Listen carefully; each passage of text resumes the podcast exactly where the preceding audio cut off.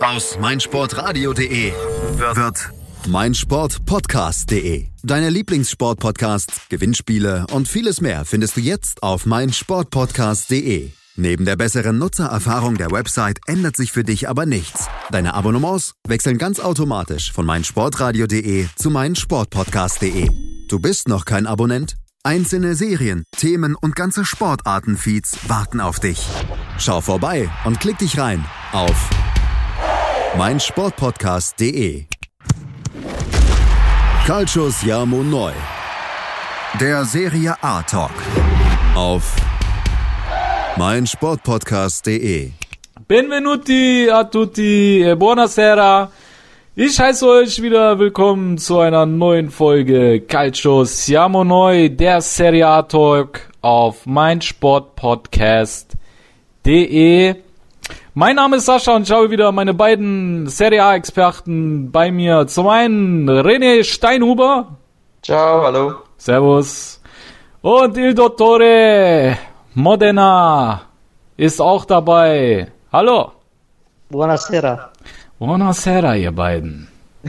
So, Freunde, wir haben eine Mission, die heißt, wir wollen noch kürzer treten, als wir ohnehin schon aufgetreten sind in den letzten äh, beiden Folgen, wobei das jetzt, ja gut, kür kürzer treten vielleicht die falsche Bezeichnung ist. Erste Folge 1. Waschweiber-Talk einstellen.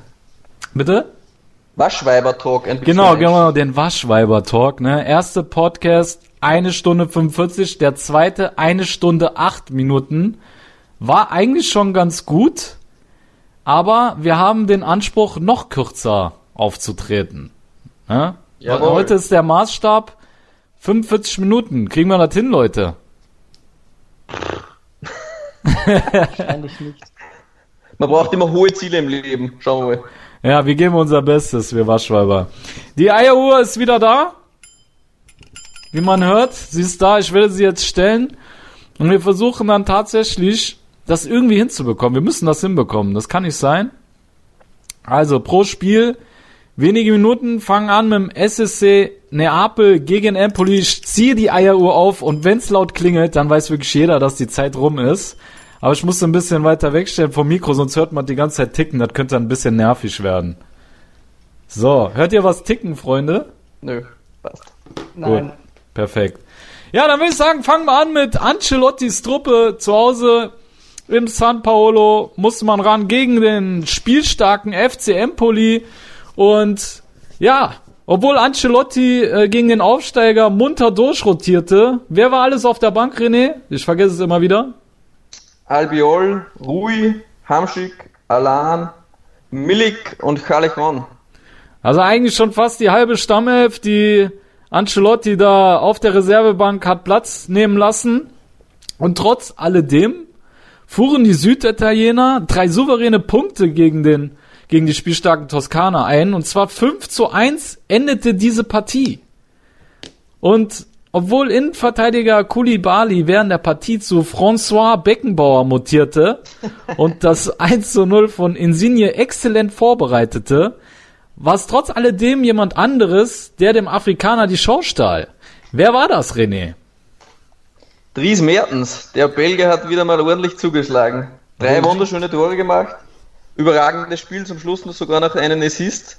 Ja. Ja, die, die, die Tore waren absolut Weltklasse. Also das, das zweite, wenn man jetzt die Tore von Mertens sieht, wie er da gegen drei äh, Empoli-Spieler, du glaubst, der dreht vielleicht nochmal ab oder macht noch einmal einen Haken zurück und er schlänzt die Kugel dann flach aus 20, 25 Metern ins lange Eck. Also ja, Mertens hat ein bisschen so magische Momente, wie du sie brauchst in, einer, in einem Top-Team. Und auch das, der zweite Treffer dann, äh, ich glaube das zweite Tor war es, wo Callejon den Ball auf Mertens spielt, so am 16er-Eck am rechten und er haut den Ball dann über den Torhüter drüber. Wahnsinnstor, also diese Schusstechnik, also ja, Ja, da hat er sich wirklich von seiner Schokoladenseite gezeigt, der Ja. belgische Nationalspieler. Aber trotz alledem ähm, gab es leider am Anschluss der Partie eine Trainerentlassung. Und zwar wurde der Trainer äh, vom FC Empoli vor die Tür gesetzt. Und zwar äh, Andrea Zoli. Und ich persönlich finde es sehr schade, dass er äh, entlassen worden ist, weil ich fand den Fußball von Empoli sehr erfrischend, sehr attraktiv, aber leider kam im Endeffekt zu wenig bei raus. Naja, ne? Angelotti hat nach dem Spiel sogar gesagt, er ging zu Andrea Zoli hin und hat ihm gratuliert zur Leistung. Er sagte, und er hat gesagt, Andrea Zoli ähm, glaubte ihm die Worte kaum und, und er glaubt, er wollte ihn verarschen. Aber Angelotti sagte zu Andrea Zoli, ihr wart heute spielerisch die stärkere Mannschaft und wir waren eigentlich nur tödlich vor dem Tor. Und sogar die Statistiken stellen, natürlich stimmt das nicht ganz, aber äh, Empoli hat auswärts in Neapel 52% Ballbesitz. Welche Mannschaft hat das überhaupt jemals geschafft oder eine Mannschaft wie Empoli? Also es zeigt dann schon, dass die spielerisch eigentlich wirklich gute Mittel haben, einen schönen Fußball spielen da mit ihrem Tannenbaumsystem und auch gegen Juve die Woche zuvor eigentlich. Richtig. Stark waren, muss man ehrlich sagen. Also schon überraschend für ein so kleines Team wie Empoli der an seinen schwachen Kader zur Verfügung hat, eigentlich das rauszuholen, so zu spielen, so attraktiven Fußball und dann ihn zu entlassen. Also ich hätte es nicht gemacht, muss ich ehrlich sagen. Ja, ich fand es auch ein bisschen überzogen und äh, ich habe Empoli insgesamt dreimal gesehen die Saison und jedes Spiel äh, haben sie mich beeindruckt mit ihrem spielerisch starken Fußball. Ich habe die in der Vorbereitung schon gegen die Eintracht aus Frankfurt gesehen. Und da haben die, äh, boah, die waren auch richtig stark. Also Frankfurt hat da nichts auf die Kette bekommen. Gegen Juve, Juve habe ich es jetzt auch gesehen, gegen Neapel. Also ich finde es auch überzogen, dass man ihn jetzt schon rausschmeißt. Und er ist definitiv ein Verlust äh, für die Liga und ich hoffe, dass er schnellstmöglich einen Arbeitsplatz kriegt, vielleicht mit Spielern, die mehr Qualität haben. Und vielleicht kann der Junge dann auch mal mit seiner Art Fußball zu spielen die Jung trotz alledem. Würde ich nicht unbedingt sagen, er ist 65 Jahre heute geworden. Ja, okay, Krönung, ja, er ist Die Krönung war ja, das dass er zu seinem Geburtstag entlassen worden ist, quasi als Sahnetörtchen obendrauf. Das war auch sehr nett, muss man sagen. Also. Ja, Aber wäre sicher interessant, ihn zu sehen bei einer guten Mannschaft, ja. Hm. Man muss auch sagen, äh, wer sehr von ihm profitiert, profitiert hat, von seiner offensiven Spielweise, war auf jeden Fall äh, Caputo. Ne? Wie viele Tore hat er jetzt in den ganzen Spielen? Fünf Tore. Fünf Tore hat er jetzt schon gemacht. Ja. Ne? Also der fällt regelmäßig gut auf mit seinen Leistungen. Gegen und, Juve gestochen, gegen Neapel jetzt wieder gestochen. Ja. Genau. Torschützenkönig geworden in der zweiten Liga. Ja. Und jetzt zeigt das auch in der Serie A, dass er es drauf hat. Ja? Genau, genau. Das, das wird halt jetzt interessant sein, ob er äh, unter dem Trainerwechsel leiden wird. Ne? Genau. Was aber hinsichtlich Neapel sehr interessant ist, ist, dass ähm, Dries Mertens und Lorenzo Insigne beide sieben Tore erzielt haben und beide jeweils drei Vorlagen auf dem Konto haben und nun auf Platz drei der Topscorer-Liste der Serie A sich hinter Suso und Ronaldo eingereiht haben.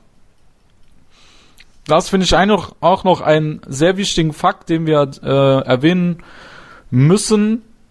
Vielleicht sollte sich Ancelotti mal für die beiden in der Champions League entscheiden. Jetzt geht's ja gegen PSG, gegen den französischen Meister, extrem wichtiges Spiel und ja, da hätte er mit beiden auf jeden Fall eine, zwei sehr, sehr vielversprechende Optionen vorne in vorderster Front.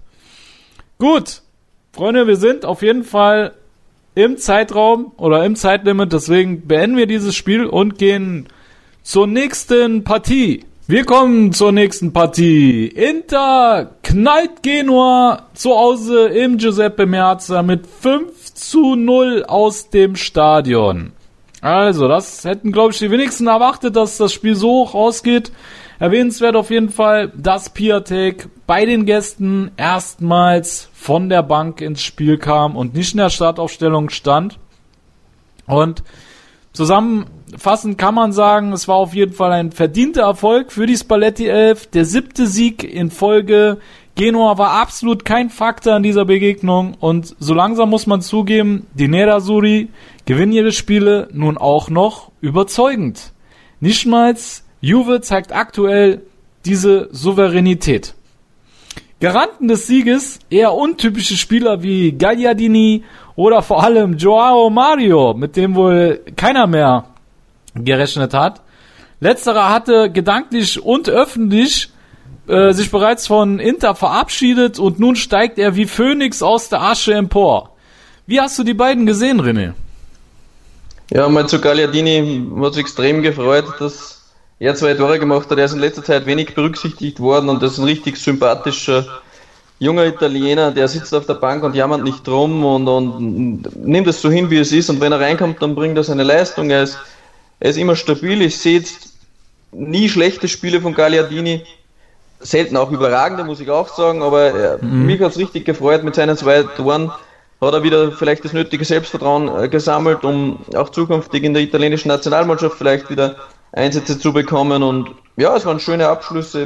Mir hat extrem gefreut. Ist die, die Werte waren jetzt nicht überdurchschnittlich stark, also auch mit äh, 76% Passgenauigkeit, das ist ordentlich, aber es ist jetzt nicht überragend, aber zwei Tore als zentraler Mittelfeldspieler ist spitzenmäßig und mir hat es vor allem für ihn persönlich sehr gefreut. Jean Mario war sicher Man of the Match, also auch 85 Ballkontakte, 92% äh, Passgenauigkeit, auch die Zweikampfwerte waren nicht schlecht. Ich meine, er hat drei Assists und ein Tor. Wobei ja, ich sagen muss, die ersten zwei Assists, da weiß er selber nicht, wie er die zugeschrieben bekommen hat. Das waren ja Ping-Pong-Slapstick-Tore, also da hat er ja sehr wenig dafür können. Die sind ja dann über Umwege eigentlich dann zum Abnehmer gekommen, aber egal. Es wäre auch ein Tor und ein Assist krass gewesen und so hat er es halt der Statistik zu verdanken, dass er jetzt da steht wie der Superhero. Aber, aber, ich fand ihn auch gegen äh, Lazio bereits gut, ne? Also ist jetzt, also nicht nur gegen Genua, ich fand gegen Lazio war der auch nicht schlecht. Ja, war mhm. auch gut. Also man, ja, wenn man es jetzt rein sportlich sieht, muss man sagen, Jean Mario ist eine Bereicherung jetzt für Inter. Mhm. Wenn man es jetzt von der Persönlichkeit her betrachtet, sehe ich das schon sehr kritisch mit Jean Mario. Ich meine, seine, er hat ja im Sommer ein Interview gegeben zur Gazzetta dello Sport, in der er ausdrücklich und eindeutig seine Absichten erklärt hat. Und ich kann das noch ein bisschen erläutern, oder? Ich denke, der italienische Fußball passt absolut nicht zu meinen Eigenschaften. äh, er sagte des Weiteren, er kann sich absolut ja. nicht mehr für Inter motivieren. Ja. Es ist eine Konsequenz aus anderthalb Jahren in Mailand. Die Idee ist klar, ich werde nicht zu Inter zurückkehren. Dann mhm. betont er es nochmal. Ich will es nicht noch einmal versuchen. Und also mehr unterstreichen kann man eigentlich nicht, dass man unbedingt weg will. Der einzige Grund, warum man hier ist, ist, weil keiner die Ablöse bezahlt hat, die gefordert worden von Inter. Und ich denke, Inter hat einen guten Kader. Sie wären nicht unbedingt abhängig von Schau Mare, von einem Spieler, der sich so negativ gegenüber der Mannschaft, gegen so einen Traditionsclub wie Inter, der muss eigentlich froh sein, wann er bei Inter spielen kann und sich dann so negativ, äh, ja, zu äußern über so einen Club, das, das finde ich sehr, sehr schwach und das muss ich mir auch vorüberlegen, wenn ich sowas, sowas sage und ich finde es ich find's nicht gut. Also und, und mhm. bei mir würde er auch wahrscheinlich nicht mehr spielen. Da lasse ich vorhin einen Valero auflaufen oder jeden anderen Spieler, aber schau Mario, ja, sportlich, wie gesagt, kann man es differenziert sehen. Ich finde halt Dinge wie Respekt, Treue und Ehre, ich bin vom alten Schlag, die wären halt mir wichtig und davon hat Schau Mario sehr, sehr wenig. Und klar, er ist sportlich eine Bereicherung, aber ob er die Persönlichkeit hat, dann Inter auch den Step weiterzubringen, ob sie dann auch längerfristig auf ihn bauen, das weiß ich nicht einmal. Vielleicht machen sie es auch, um ihn teuer zu verkaufen. Also ich finde, es spricht eigentlich auch für Spalletti, dass er ihn nochmal in die Spur bekommen hat, ne? Das ja. äh, muss man auch klar sagen. Also wenn du, wenn ein Spieler öffentlich eigentlich so durchleuchten lässt, dass er absolut keinen Bock mehr hat, für den Verein aufzulaufen und dann äh, schafft es Balletti nochmal solche Leistungen aus ihm herauszukitzeln. Also so wie jetzt habe ich ihn in, den ganz, in der ganzen Zeit bei Inter nicht einmal gesehen. Nein, ich auch nicht. Das ja, erinnert ein bisschen an Sporting Lissabon. Und Spalletti mhm. hat da schon ein bisschen so eine magische Hand. Er hat es auch bei Brozovic geschafft, der ja jahrelang Richtig. unkonstant war. Richtig. Und jetzt Brozovic hat er geformt und theoretisch ist es bei Schau Mario, ja, Schau Mario ist jetzt zu früh. Also es waren jetzt zwei gute Spiele, das kann man jetzt nicht sagen.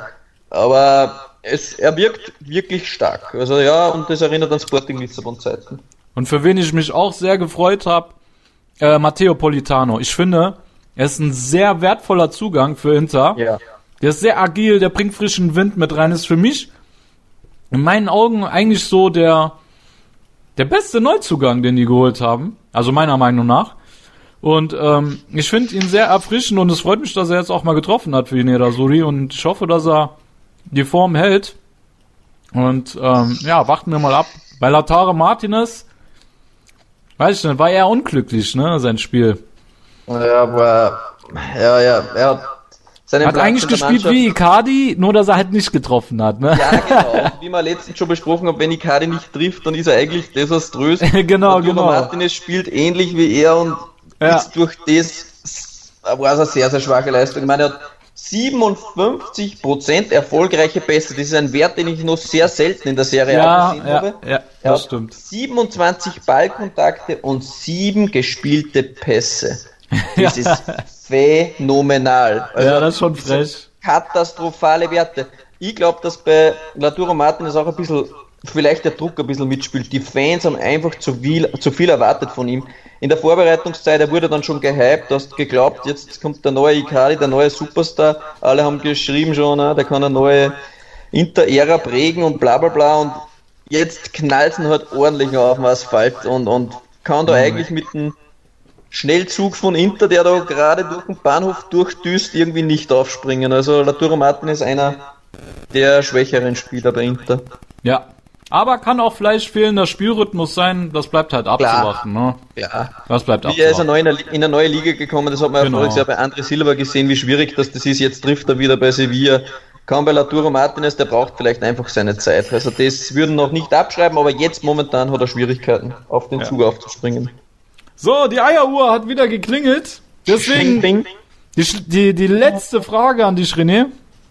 Ähm, trotz des 5-0-Siegs war ein Mann, der ja eigentlich eher untypisch für ihn, dass er äh, nicht so gute Statistiken aufweisen kann. Und zwar rede ich hier von Milan Ilduro Skriniar. Für unsere deutschen Freunde, Ilduro heißt so viel wie der Harte.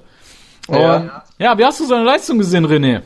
Also, mich hat selber fast der Schlag getroffen, als ich die Statistiken gelesen habe. Also, das sind Werte, die hat man von einem Skriniar in der Serie A noch nie gesehen. Und wenn ich die jetzt vortrage, da wird es auch den einen oder anderen vielleicht vom Sessel hauen, aber das sind Facts, ich kann sie auch nicht beschönigen. Das ist katastrophale Werte. Also, Skriniar hatte im Spiel gegen Genua, klar, vielleicht war er auch nicht mehr so frisch, sie haben dann schon gut geführt und die sind dann auch vielleicht später entstanden, aber trotzdem ein Topspieler muss das Level auch halten. Ja. Er hatte zwölf bestrittene Zweikämpfe, hat drei gewonnen und neun Stück verloren. Wir reden hier von Skriniar, dem Monster. Das ist eine Hausnummer, ne?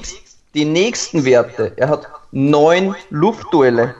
Skriniar hat zwei Luftduelle gewonnen und sieben verlorene Luftduelle. Das ist doch der König der Lüfte. Das Also, ist incredibile.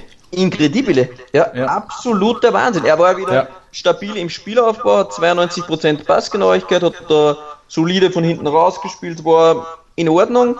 Mhm. Und es ist im Endeffekt auch bei Gena nichts dabei rumgekommen. Es ist ja jetzt nichts passiert, aber es schreckt einen dann trotzdem, wenn man einen Spieler wie, wie Skriniar so mächtig, so massiv erlebt, dass der dann auch Probleme bekommen kann mit, mit unangenehmen Spielern und dass dann solche Werte dabei rauskommen, obwohl das Ergebnis eindeutige Sprache spricht. Aber das ich darf er sich auch gegen Barcelona gegen, äh, nicht erlauben. Ja, ja, das wollte ich gerade sagen. Ich fand ihn im, Hin im Hinspiel gegen Barca war er ja auch die, äh, derjenige, der bei den äh, bei zwei Gegentoren nicht so eine glückliche Figur gemacht hat. Also er Ja. muss jetzt wirklich gucken, dass er gegen Barca wieder äh, on top performt und ähm, Ja. Sonst wird es schwierig für, für Inter gegen Barca, ne? So. Aber, wie gesagt, wir müssen uns kurz halten, deswegen schließen Genau. wir das Spiel ab, Freunde. Wir machen eine kurze Pause und dann begrüßen wir euch gleich wieder zurück zur Calcio Siamo Neu, der Serie A Talk auf meinsportpodcast.de. 90 Plus On Air, der Podcast rund um den internationalen Fußball. Mit Marius Merck und Chris McCarthy. Da herrscht ein enormer Druck, da werden Unsummen investiert, um den Erfolg regelrecht zu erzwingen. Jeden Monat neu auf meinsportpodcast.de. Hallo, hier ist Benny Hövedes. Hallo liebe Hörer, mein Name ist Yannick Lebherz. Ich bin Schwimmer der deutschen Nationalmannschaft. I'm David Coulthard. Die Profis am Mikrofon.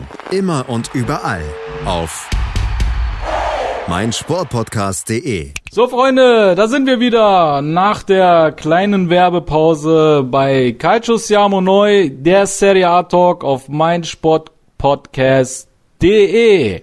Wir machen weiter mit unserer nächsten Partie und zwar musste Lazio Rom zu Hause gegen den Aufsteiger aus Ferrara ran, gegen Spal und man konnte nach der demütigen Heimniederlage gegen das formstarke Inter mit 4 zu 1 übers Ball triumphieren.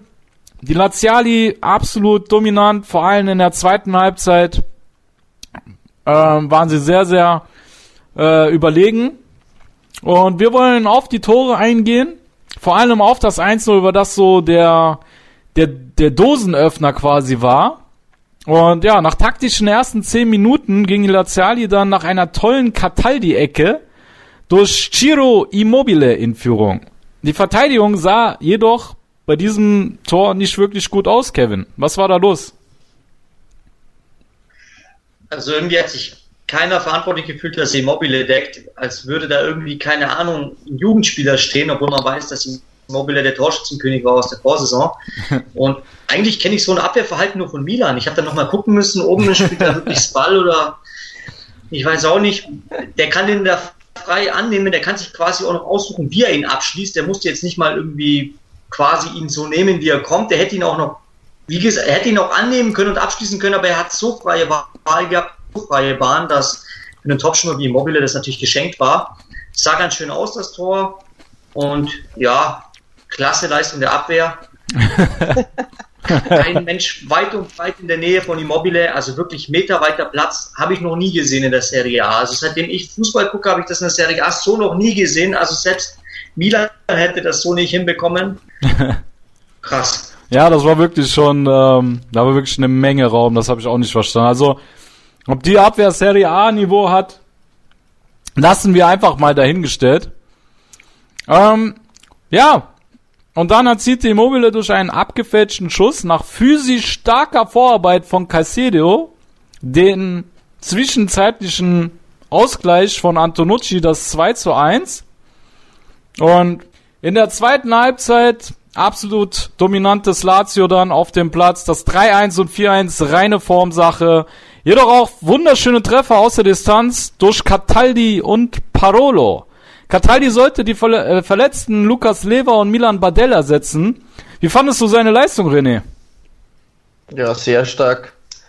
Hat es sehr gut gemacht. Also mit äh, Cataldi hat eigentlich keiner mehr wirklich gerechnet. Eben, wenn du in der Hierarchie die Nummer 3 bist.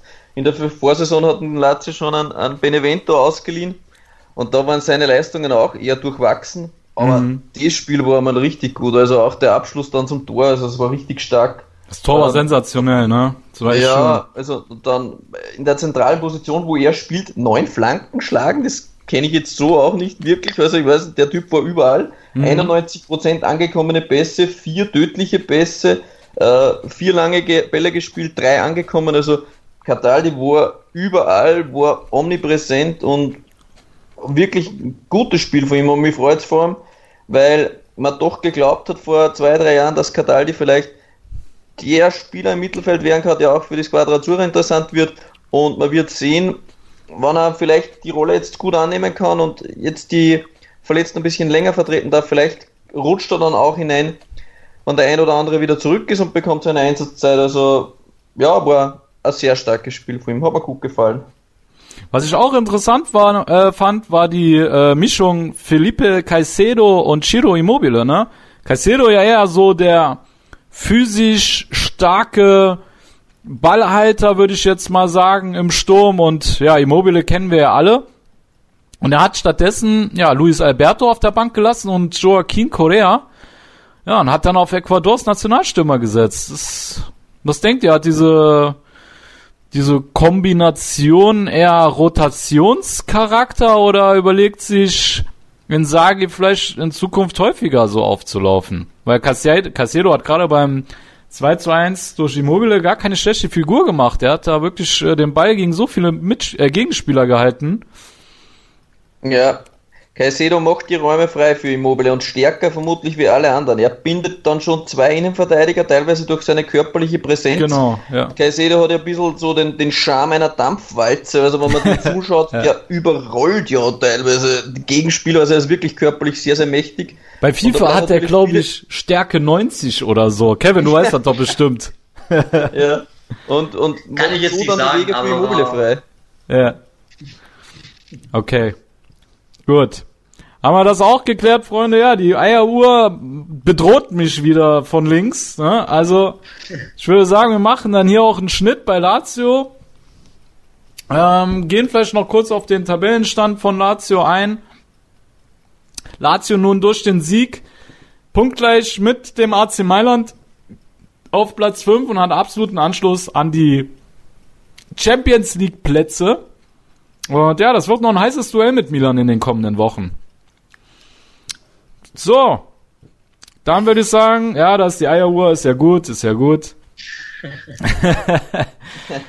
ja, wir brauchen's so, ne? Wir brauchen diese harte Hand. So, dann kommen wir zu unserem nächsten Spiel und das war ja ein attraktives Spiel eigentlich. Ne? Fiorentina zu Hause im Artemio Franchi gegen die Roma. Das Spiel endete 1 zu 1. Die Tore erzielten Vertu und Florenzi. Ja, man kann sagen, letztlich ein gerechtes Remis.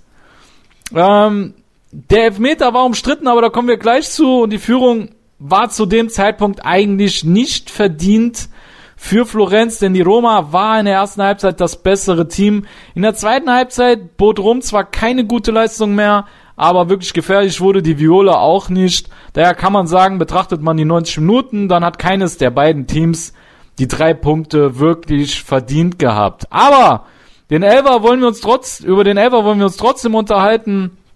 Kevin, war das für dich ein Foul von Roma-Keeper Olsen an Simeone? War das für dich wirklich ein Penalty? Also aus meiner Sicht war es kein Elfmeter. Aus meiner Sicht war das vom Stürmer so beabsichtigt. Er hat es gut hingestellt. Von außen hat man es vielleicht auf Anhieb nicht gesehen, aber dafür soll es eigentlich das Bar geben. Es war vom Stürmer geplant, dass er so zu Fall kommen könnte, durch das, dass er sich selbst eingehakt hat, mit seinem Bein, Beinkeeper. Und ich hätte das so nicht gepfiffen. Das war forciert, das Ganze. Und im Endeffekt war es auch im Stürmer so gewollt, wie es kam. Okay.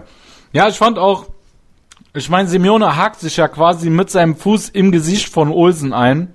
Und als wenn der äh, Roma-Keeper die Absicht gehabt hätte, in seinen Fuß zu beißen und ihn dadurch zu, zu, zu, zu Boden zu ringen. Und man muss sich ja vorstellen, die gucken sich das im Videobeweis nochmal an und entscheiden trotzdem auf äh, Elfmeter. Also das war wirklich ein Witz. Was sagst du, René? War es für dich ein Elber? Bevor er abgesprungen ist, berührt der Roma-Keeper schon die Beine leicht von äh, Simeone beim Wegspringen. Und mhm. es ist schon etwas ungünstig, muss ich sagen. Also klar ist es ein bisschen lächerlich, weil er sich halt beim Kopf einhackt.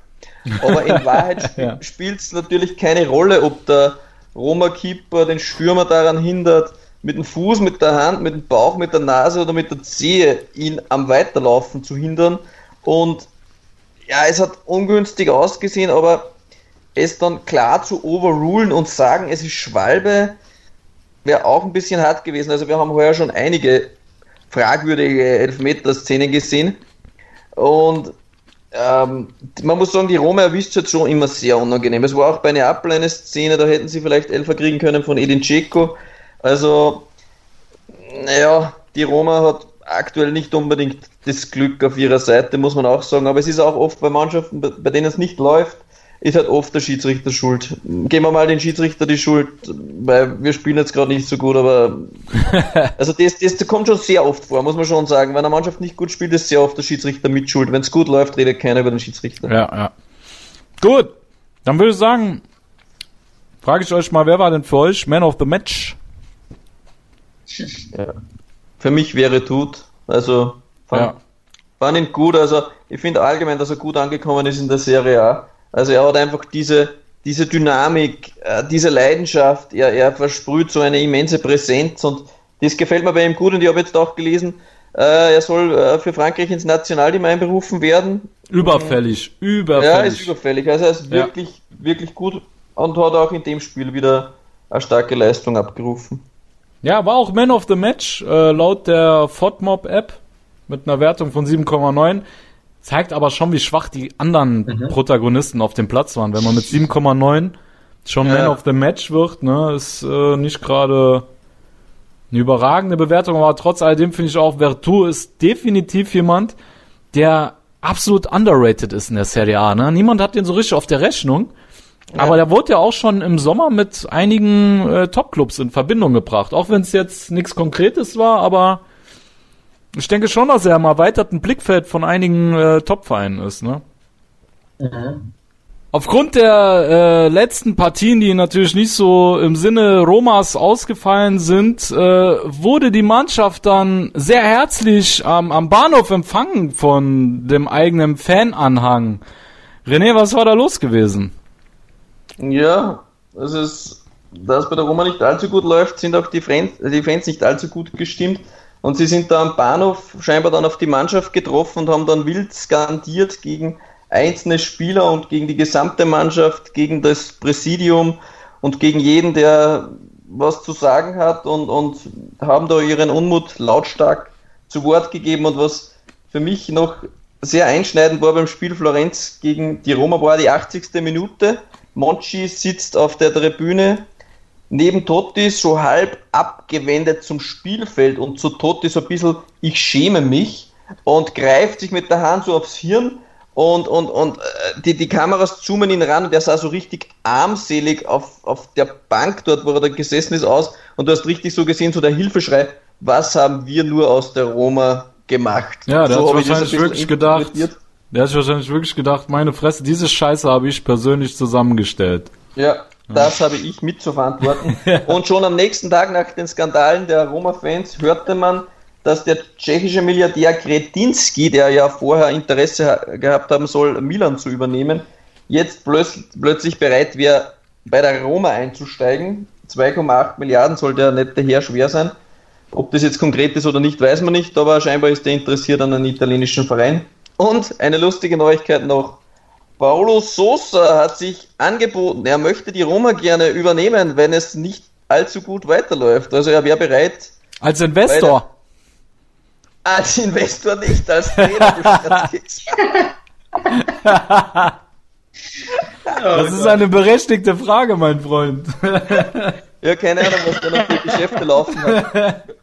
Ja, Na gut, so wie die Roma auf dem Transfermarkt und mit ihren Geschäften umgeht, könnte er es wahrscheinlich genauso gut machen. ja vermutlich.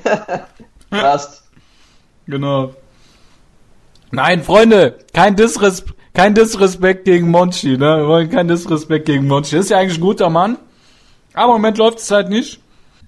Was man noch anfügen muss, natürlich auf die Situation der Roma angesprochen, dass der absolute Top-Stürmer Edin Dzeko diese Saison völlig hinter seinen Leistungen stehen bleibt, schafft es diese Saison erst auf zwei Saisontore und lässt so einige Großchancen einfach halt einfach liegen und ähm, das sind dann auch die Punkte, die der Roma fehlt natürlich, muss man sagen, weil eigentlich von einem Stürmer wie Dzeko mehr zu erwarten ist. Ja, das stimmt, das stimmt. In der Champions League ist er definitiv effektiver wie in der Liga. Aber die Iowa bedroht mich wieder, deswegen machen wir Schluss, Freunde. Aber gute, gutes Argument, Kevin. Danke für deine Expertise.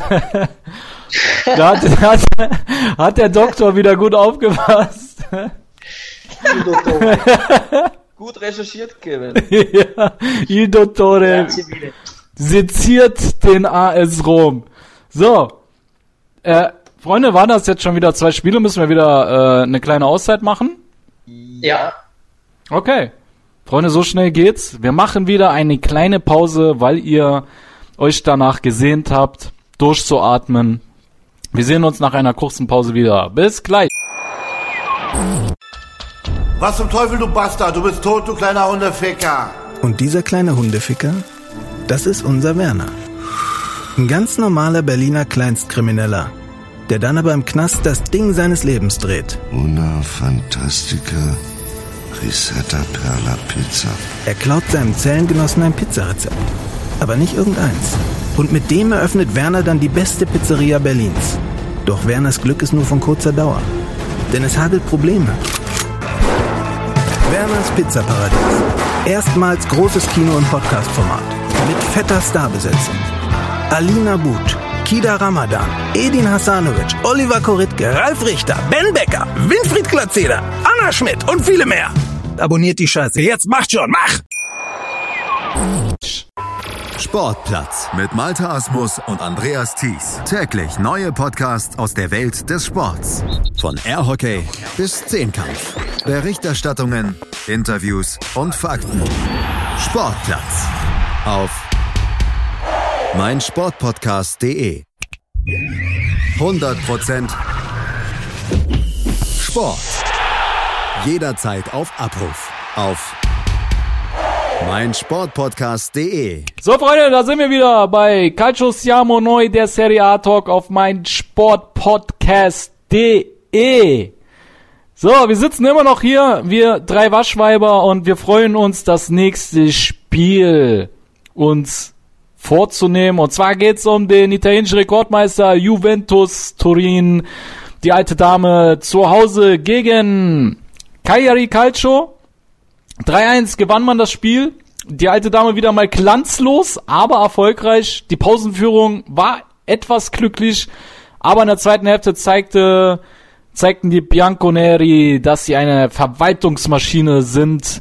Sie brachten den Dreier souverän nach Hause, wobei das 3-1 erst kurz vor Schluss eingetütet werden konnte. Mann des Spiels war diesmal nicht Cristiano Ronaldo, sondern Juves Spider-Man-Double Paolo Dybala. Paolo Dybala. So, Freunde, ihr müsst mir recht geben, der sieht ja wohl aus wie Spider-Man, oder?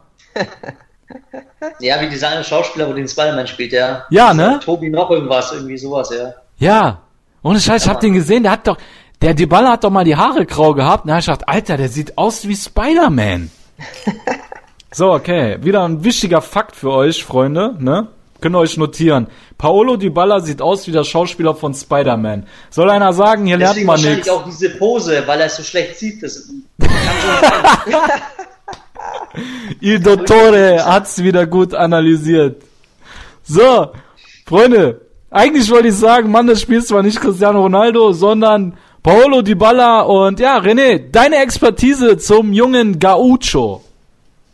Ja, also Blitzstart für Juve in der 43 Sekunden, äh, nach 43 Sekunden bereits. Also es war g- eine Mega-Aktion von, von Dybala, als er da nach innen zieht und dann mit einem Haken zwei Cagliari-Spieler austanzt. Die wissen nicht, wie ihnen geschieht. Und er dann quasi im Umfallen dann mit dem rechten, schwächeren Fuß dann den Ball einnetzt. Es war eine starke Ein- Einzelaktion von, von Dybala und wie so oft, Juve glänzt durch Einzelaktionen ihrer Weltklasse-Spieler. Und Dybala jetzt im, im Großen und Ganzen, also sehr starke Leistung. Wenn man sich jetzt auch die Statistiken ein bisschen ansieht, äh, 92% erfolgreiche Pässe, äh, fünf lange Bälle, fünf davon sind angekommen, ähm, fünf versuchte Dribblings, drei erfolgreiche Dribblings und auch die Zweikampfwerte, und das war sehr überraschend für mich, von elf Zweikämpfen hat Paulo Dybala acht gewonnen und drei verloren. Also das ist, ja, also der junge Gaucho hat dieses Mal, er hat mir jetzt öfter nicht sehr gut gefallen, aber dieses Mal war er der beste Mann von Juve. Ganz ehrlich, eigentlich, eigentlich könntest du ihn für einen Leonardo Bonucci hinten reinstellen. Wenn er diese Zweikampfwerte hat, ist er schon mal Ja. besser wie Bonucci, ne? Kopfballstärke würde auch passen, ja. Das, Eine Idee, ja. Die Spieleröffnung ist auch sicher gut für Dybala. Wobei, Freunde, wir müssen ja auch fair bleiben, ne? Wenn der Bonucci mal eine positive Zweikampfstatistik hat, dann müssen wir die auch erwähnen. Er hat drei Zweikämpfe gehabt und hat zwei davon gewonnen. Ergo hat er 66,6666 Periode 6 Prozent seiner Zweikämpfe gewonnen, ist damit jenseits der 50 Prozent. Einen kleinen Applaus für Leonardo Bonucci. Bravo, bravo. So, und Kopfballduelle hat er sogar, man höre und staune, 100% gewonnen. Hatte aber auch nur ein einziges Duell. Okay. Ja, aber muss man ihm lassen, ne? Muss man ihm das ist lassen. eine aussagekräftige Statistik da.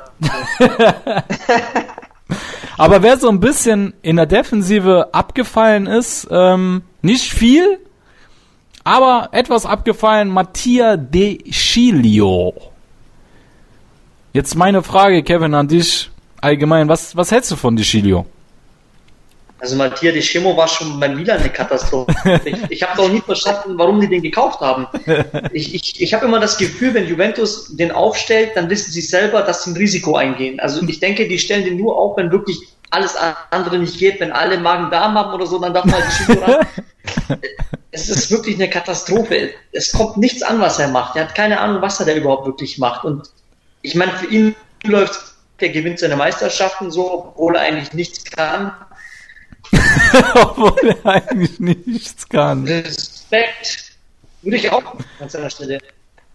Aber ich meine, ich Das weiß, sehen, selbst, das sehen die meisten Juventus-Fans auch so. ja, denke ich auch.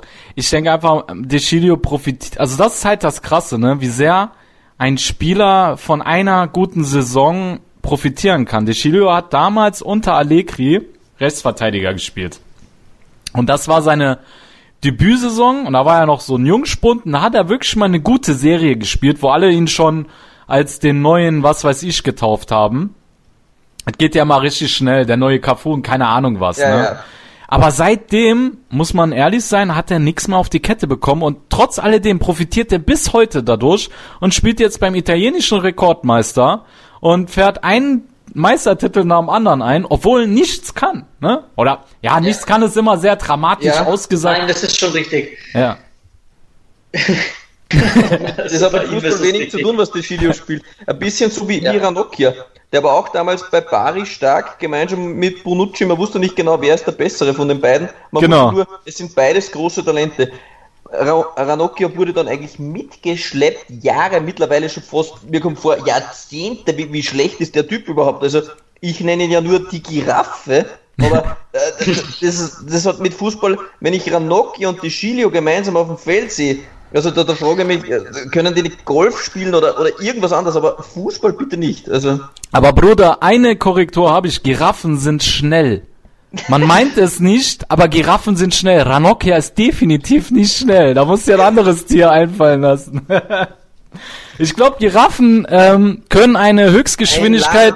Eine lahmende Giraffe. Ich meinte eine lahmende Okay. Giraffe. Okay. Eine Giraffe, die sich das. Knie verdreht hat. Sagen wir so. Okay. Genau. Ein Quer, eine querschnittsgelähmte Giraffe. Man eine, Giraffe, die so einen, eine Giraffe, die so einen Hyänenangriff überlebt hat oder sowas und jetzt noch irgendwie so versucht, sich von A nach B zu schleppen über Tage hinweg. Ja. Und bei Genau. De Chilio ist es ein bisschen so, Juve ist jetzt quasi so der, der 700 PS starke Lamborghini und, und Allegri packt einfach hinten einfach den Pannenreifen rauf und De Chilio ist einfach der Pannenreifen. Also da kannst du einfach die PS nicht auf die Straße bringen, das ist unmöglich. Auch ein sehr schöner metaphorischer Vergleich. Da soll einer sagen, wir würden hier nichts bildlich erklären. Ja, Literarisch hochwertig. ja finde ich auch. So, dann kommen wir, kommen wir zu einem weiteren Punkt und zwar ähm, wollte ich noch auf Cristiano Ronaldo eingehen, weil wir das so selten machen.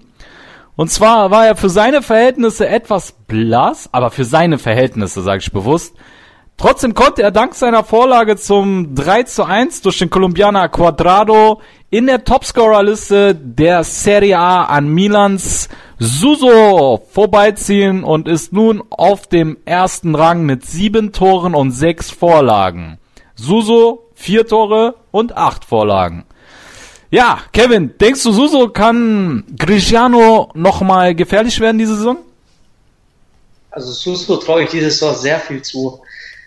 Der ist wirklich in absoluter bestechender Form. Er ist maßgeblich für jeden Sieg, der irgendwie eingefahren wird. Aber wir wollen jetzt bei Juventus bleiben. Ja.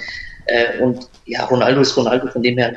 Ronaldo kann in ein paar Spielen sämtliche Rekorde oder Statistiken wieder auf den Kopf stellen und das in einem Alleingang. Also von dem her, ich denke, Ronaldo wird niemand gefährlich werden.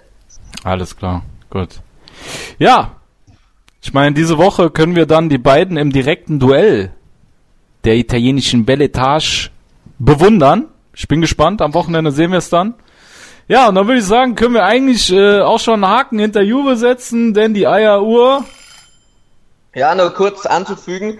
Also ihr könnt Oha. uns gerne auf Instagram und auf Facebook folgen. Ich werde im Stadion sein und werde so ein paar Kurzvideos machen, also könnt ihr es äh, gerne ein bisschen mitverfolgen. Es wird äh, Juventus gegen Milan und äh, Bergamo gegen Inter wird es immer wieder Videos geben. Ich werde mir beide Spiele live im Stadion anschauen und könnt uns gerne bei diversen Seiten folgen und könnt es dann ein bisschen mitverfolgen, was sich da so live vor Ort im Stadion auch tut. Bisschen Stimmung aufschnappen und so. Freunde, dann gehen wir weiter. Wir waren jetzt Juve Cagliari, dann kommen wir, oh ja, oh ja. Jetzt geht die Party los. Jetzt geht die Party los, ja. Für uns Rossoneri. Udinese Calcio musste im San Siro Nee, Quatsch, Entschuldigung. Ja. Falsch. Milan, eh. Korrekturschnitt. Obwohl, nee, ist mir zu viel Arbeit, das rauszuschneiden. Wir machen einfach diesen One-Take weiter. Milan musste in der Dacia Arena ran gegen Udine. Und gewann mit 1 zu 0. Diese Woche spielte man bereits das Nachholspiel gegen den FC Genua. Das gewann man 2 zu 1. Und auf einmal ist der viel geschasste Gattuso Trainer einer Mannschaft, die auf einem Champions League Platz steht. So schnelllebig ist diese Serie A Tabelle. Ne? Bei Milan ist man wieder voll im Plan. Und ja, wenn man mal ganz ehrlich ist, selbst Steven Spielberg hätte Probleme gehabt, diese Dramaturgie, die die Rossoneri diese Woche an den Tag gelegt haben, in seinen Filmen wiederzuspiegeln. Selbst Gattuso verließ, verließ vorzeitig den Platz, der er sich die letzten Sekunden des Spiels nicht mehr anschauen konnte, also jetzt gegen Udine. Und am Ende kommt statt Captain America Capitano Romagnoli und rettet allen in, letzten, in der letzten Sekunde den Arsch. René, was sagst du zum Milan Capitano und dessen Leaderqualitäten, die er diese Woche an den Tag gelegt hat?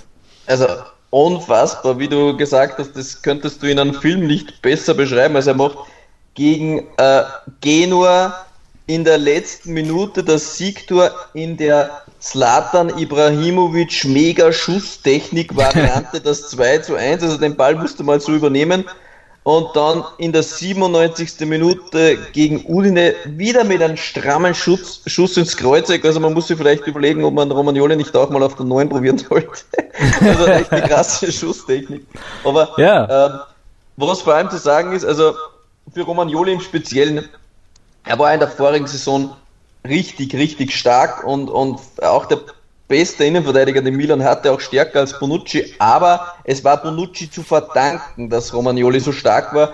Für mich hat es immer den Eindruck gemacht, Bonucci nimmt den ganzen Druck von Romagnoli und Romagnoli kann dann aufblühen, egal ob es in der Spieleröffnung, in den Zweikämpfen ist. Romagnoli war Weltklasse, weil Bonucci da war. Ja, also hat ihm viel abgenommen. Und jetzt fehlt so ein bisschen diese Routine, diese Klasse. Und jetzt ist Romagnoli ein bisschen auf sich alleine gestellt, denn Musacchio und, und Zabate, die muss eher Romagnoli mitschleppen und mit dem ist er jetzt die ersten Spiele noch nicht so zurechtgekommen und man merkt aber, er wächst jetzt in die Rolle hinein. Er wird stärker, er, er, er nimmt diese, diese Führungsaufgabe, die von ihm verlangt wird, nimmt er an und kann damit auch wachsen und ich glaube, die Tore geben ihm unfassbares Selbstvertrauen, wie er da gestanden ist, wie die, wie die Christus-Statue in Rio de Janeiro, ein bisschen eben wieder im Slatan Ibrahimovic-Manier, er zieht sich das Trikot aus und stellt sich dann vorne hin. Das war schon, du hast schon gesehen, er strotzt es vor Selbstvertrauen und Ja. ich glaube auch, dass er defensiv äh, jetzt durch das noch mehr wachsen kann. Der Plan war natürlich, dass Caldara neben ihm spielen soll, glaube ich, prinzipiell, und der fällt halt jetzt sehr lange aus. Jetzt muss halt Milan immer mit einer Notlösung neben Romagnoli spielen und das ist halt auch schwierig für ihn im Speziellen. Also, dass er nochmal den nächsten Step machen kann, würde er vermutlich wieder einen retournierten Innenverteidiger-Partner, einen richtig starken, brauchen jetzt, ich sage jetzt einfach mal vielleicht einen Thiago Silva oder so. Oder ein Eric Bailly von Manchester United, ne? Das Gerücht kam ja heute auf, dass der, auf. Ja, ja, dass der mit äh, dem AC Milan in Verbindung gebracht wird. Ähm, soweit ich weiß, ist das ein Innenverteidiger, der sehr zweikampfstark ist, aber kein Stellungsspiel hat, ne? Ob der so gut Meiner da ist reinpasst? es auch ein bisschen so ein Zweikampfmonster eigentlich, also ja. Ja, Also, Ja. Aber der bringt ja auch alles mit für Zweikämpfe. Sehr robust, groß, ja, ja. schwarz. Schwarz. Das ist definitiv ein Attribut für Zweikampfstärke. Hat man jetzt auch an Zapata gesehen, ne? Kaum war der Junge auf dem Platz, da spielen wir zu null. Das sage ich die ganze Zeit, den Zapata, ne? Das ist unser Abwehrchef, den müssen wir öfter aufstellen. Den habe ich gesehen da im Clip mit, äh, mit, mit dem Rena, wo er auf diesem Salsa gedanced hat. Ja, ich dachte, wenn ein Mann so einen Hüftschwung hat, warum läuft der nicht von Anfang an auf, ne? So. Vater sagte mal in einem Interview, wenn ich konzentriert bin, stoppe ich jeden Stürmer der Welt. Genau, kommt nur sehr selten vor. Das Problem ist, Zapata ist nur in ein von zehn Spielen konzentriert. Also die Ansage stimmt prinzipiell schon ganz gut, aber Ja. wenn du in neun von zehn Spielen unkonzentriert bist, ist es halt relativ uninteressant, um es kurz zu machen. Also ich finde, er ist der drei Spiele Zapata. Ne? Zwei Spiele kannst den einsetzen, so als Ersatzspieler beim dritten, dann äh, fahren alle Synapsen runter und Ja, dann Das haben heißt, wieder seine gegen Juve sollte es nochmal gut gehen. Genau, genau. Gegen Juve Ja, das kannst du nochmal aufstellen. Wir waren in der 100 Minute, also du Denke gesagt? Ich hab nicht verstanden. ich habe gesagt, das wird grenzwertig mit dem dritten Spiel. Durch das, dass wir in die Verlängerung mussten, ist wahrscheinlich das schon angebrochen. Wird Ja, da musst du den halt auswechseln, ne? Rechtzeitig. Mhm. Da musst du Ich genau bin auf die Uhr gucken. Aber Kevin, jetzt mal zu dir. Ich weiß, du wolltest die Fragen nicht beantworten, aber ich frag dich trotzdem. Ich will das aus dir rauskitzeln. Wie fandst du denn den Bakayoko, dein Freund? ich mache es trotzdem. Ist mir egal, ob du drauf antworten willst oder nicht. Ich kann darauf antworten. Ich antworte auf alles. Ich bin ja nicht Kevin Kurani. Was ein Mann. Was ein Mann. Also von dem her würde mal sagen, es war eine solide Partie, aber ich möchte den jetzt auch nicht direkt loben dafür, weil meistens ist es so, wenn du Spieler dafür lobst, dann kackt der Gegenüber wieder richtig rein, weißt, dann wird er wahrscheinlich der Vorlagengeber Nummer eins sein. Deswegen, er hat eine gute Partie beschritten, aber da die Statistik immer noch gegen ihn spricht, weil die Statistik normal nicht von einem von zehn Spielen anderen neun Spiele überbieten kann, muss man natürlich sagen, bleibt es abzuwarten, wie man das Ganze einschätzen darf. Er hatte auch gegen Genua ein relativ gutes Spiel, bis er meinte, eins ist besser als 1 zu 0. Und deswegen, ja, er war ja maßgeblich schuld an dem Gegentor, von dem her bleibt es abzuwarten. Weil in dem Spiel war er okay, aber man darf sich überbewerten. Okay. Gut, dann René, was denkst du, warum tut sich Milan oder warum hat sich Milan diese Woche gegen die vermeintlich Kleinen so schwer getan? Das ist eine gute Frage. Ja, mit Schuld ist mit Sicherheit sind die vielen Ausfälle vom AC Milan. Ich meine, es ist ja mittlerweile ein, ein weiß nicht, auf der chirurgischen Ambulanz laufen weniger Verletzte rum wie bei Milan äh, auf, auf Milanello. Ich meine, das ist ja Wahnsinn.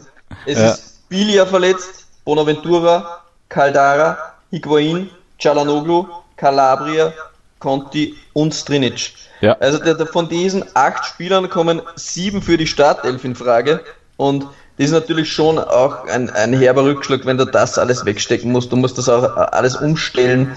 Du musst Kleine Korrektur, René, kleine Korrektur. Conti war wieder im Kader gegen Udine. Ja, Aber ansonsten war es äh, stimmig, was du gesagt hast. Gattuso hat gesagt, Conti braucht mindestens noch fünf Wochen, bis er bei 100% ist und er wird ihn auch bis dorthin nicht einsetzen. Oh, das also das äh, war das, ja. was ich gehört habe und er hat jetzt auch Ja. gesagt, er will ihm jetzt in der Primavera erst einmal 90 Minuten gönnen und das kann auch noch ein, zwei Wochen dauern. Ja. Also daher, Conti ist dabei. Ich glaube, er ist auch ein bisschen dabei, um ihm wieder der Mannschaft etwas näher zu bringen, aber ich glaube nicht, dass Conti auf der Bank sitzt, damit er auch eingesetzt wird. Also er hat auch noch kein einziges Mal aufgewärmt. Es stimmt, er ist dabei, aber ich glaube, er ist nicht wirklich einsatzbereit. Darum zähle ich ihn auch aktuell noch nicht zu den Spielern, die äh, jetzt nicht verletzt waren.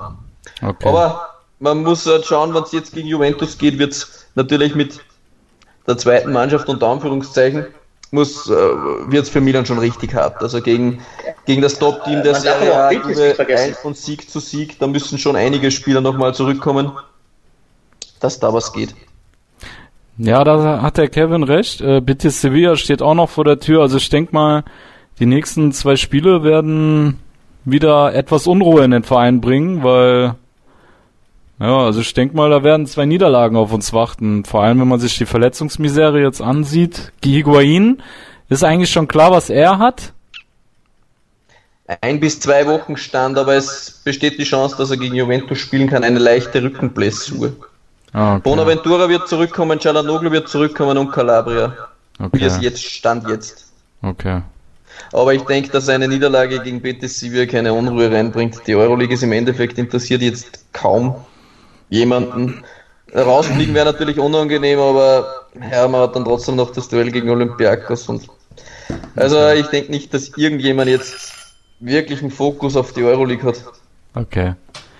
So, die Eieruhr hat mich wieder äh, von der linken Seite angeschnauzt. Wir sind soweit durch oder möchtet ihr noch was sagen zu Milan? Ja, ich möchte mal nochmal zu Romagnoli kommen, noch ganz kurz und dann. ja. Also bei Romagnoli hat man aber auch gesehen, er ist der Kapitän der Mannschaft und wenn man sich die Situation des Tores nochmal ansieht, zwischen Suso und Romagnoli wurde der Ball des Öfteren hin und her geschoben. Ja. So nach dem Motto, schießt du, schießt du. Es hat sich keiner so wirklich getraut. Man wusste, es ist die letzte Aktion, es wird danach nichts mehr folgen. Dann bekommt Romagnoli den Ball von Suso, der natürlich wieder eine Torvorlage mehr dadurch bekommt.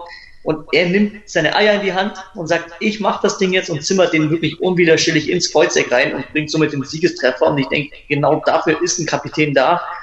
Und wie René schon gesagt hat, das wird extrem Selbstvertrauen geben. Also das muss man nochmal erwähnt haben. Ja, also so wie es aussieht, Romagnoli avanciert gerade zum neuen Caldara der letzten Saison, ne? Von seiner Torgefährlichkeit her, wenn er Ja. so weitermacht. Mhm. Gut, das ist auch ein schönes Schlusswort. Dann würde ich sagen, nehmen wir uns noch schnell die kleinen Partien vor. Da sind wir ja ganz schnell äh, mit durch. Und zwar kommen wir zu Sampdoria Genua gegen Torino. 1 zu 4 ging die Partie aus. Beide Teams hatten in etwa die gleichen Spielanteile, jedoch war der Toro einfach zwingender in der Offensive und konnte sich mehr Torchancen herausspielen. Und mir schien es so, als hätte ein Mann unseren Podcast mit der Schmähkritik von letzter Woche gehört. Wer war dieser Mann, Freunde? Igalo! Andrea Bellotti. Richtig.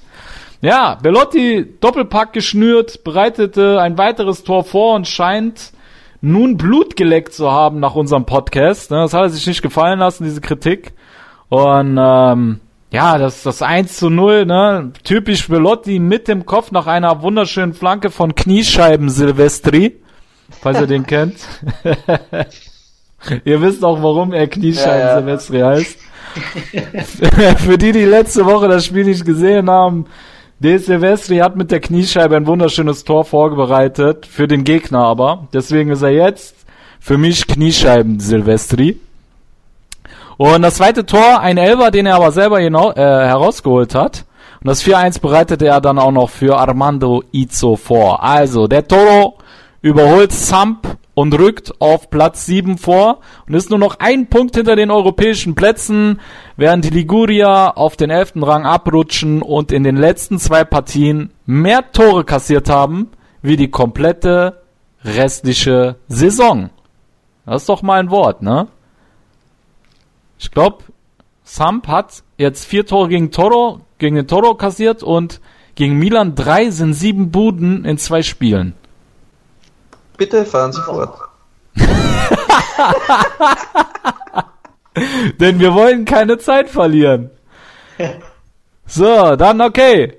Es wird Zeit für den Ventura-Effekt, Freunde. Da freuen sich schon alle drauf. Chievo Verona hat gegen den US Sassuolo im eigenen Stadion gespielt. und Hat das Spiel souverän 0 zu 2 verloren. Die Tore erzielten Federico Di Francesco. Und wenn's läuft, dann läuft's richtig, denn das 2 zu 0 erzielte Emanuel Giaccherini mit einem wunderschönen Eigentor per Brust. Denn für seinen Trainer geht er bis ans Limit. Was ich noch erwähnen möchte, weil Ja. es so legendär war und weil Kiewo einfach überragend war. Sie hatten in 90 Minuten oder in 93 Minuten, was sie gespielt haben, null Torschüsse. Zu Hause null Torschüsse und einen Torversuch gegen das übermächtige Sassuolo. Es ist eine großartige Leistung von Ventura wieder und man sieht seine Handschrift eindeutig. Ja, Ventura, ich habe das gelesen, Ventura hat das trainieren lassen, ne? Wie man zu keiner Torchance kommt. Es Also war wirklich- brillant, es war eine Meisterleistung. Ja. Eine, eine Darbietung der Sonderklasse, die du spielen lässt. Und ich hoffe, er kann noch viele Jahre Chievo Verona erhalten bleiben. So schaffen sie auch den Durchmarsch in die Serie D. Alles möglich. Ja. So, also wir haben, wenn man sich Statistik nochmal zu Gemüte führen möchte, und das möchten wir, weil sie so schön ist, drei Spiele, null Punkte, zwei zu neun Tore, Tabellenletzter mit bereits sieben Punkten Abstand zum vorletzten Frosinone. Kevin, du bist noch mit deiner Wette ähm, im Rennen, würde ich sagen. Ja, also ich, ich bin mir bei meiner Wette auch sehr sicher, ich würde da Haus und Garten alles draufsetzen. Die werden bis zur Rückrunde, also sprich am 19. Spieltag wird Kiewo definitiv immer noch minus einen Punkt haben. Die werden nirgends auch nur einen Unentschieden rausholen. Da bin ich mir sicher. Und Giaccarini hilft mir auch zur Not, wenn es doch mal eng werden sollte. Also von dem her. Wie viel hast du ihm zugesteckt, Il Dottore? Darüber darf nicht gesprochen werden.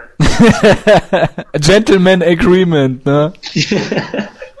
Ein Gentleman genießt und schweigt. So, wir machen weiter, die Zeit läuft uns davon.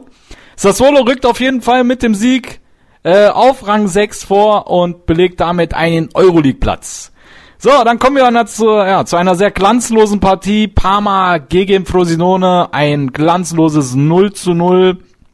Der Traditionsclub aus der Emilia-Romagna ist damit seit drei Spieltagen sieglos und darf sich über das Unentschieden nicht beschweren, denn der Tabellenvorletzte war absolut ebenbürtig. Rang 12 heißt es jetzt für Parma. Dann, ja, Bologna gegen Atalanta. Die Truppe äh, von Pippo Inzaghi durfte gegen die Lombarden ran, verlor das Spiel nach der 1 zu 0 Führung durch Mbaye, der jetzt auf den Geschmack gekommen ist, ne, hat ja letzte Woche sein erstes Serie A-Tor äh, erzielt. Und da hatte ich gedacht, eine Woche später, ich mach gleich noch eins. Und ähm, ja, das 1 hat aber nicht gereicht, denn äh, Gianluca Mancini und Duvan Zapata treten die Partie.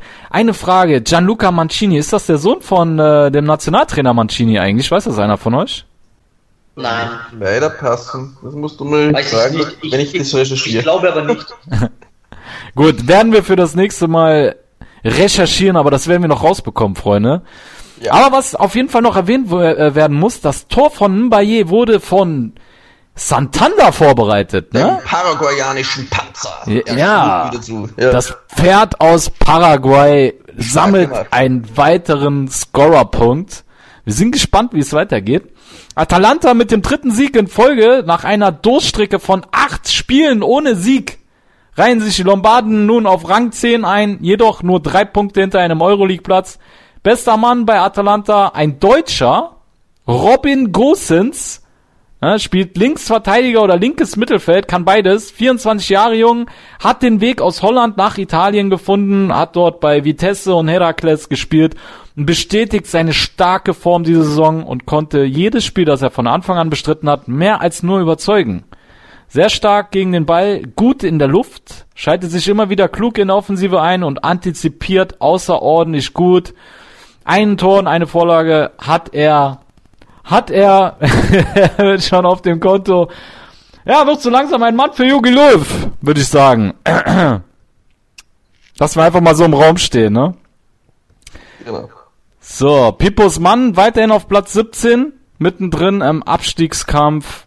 Und ja, Freunde, ich würde sagen, sind wir durch oder meine ich das nur? Wow. Ich glaube, wir sind unter einer Stunde geblieben. Ja, ne? Ich glaub's wohl. Großartig. Ich glaub's Schnell wohl. rein.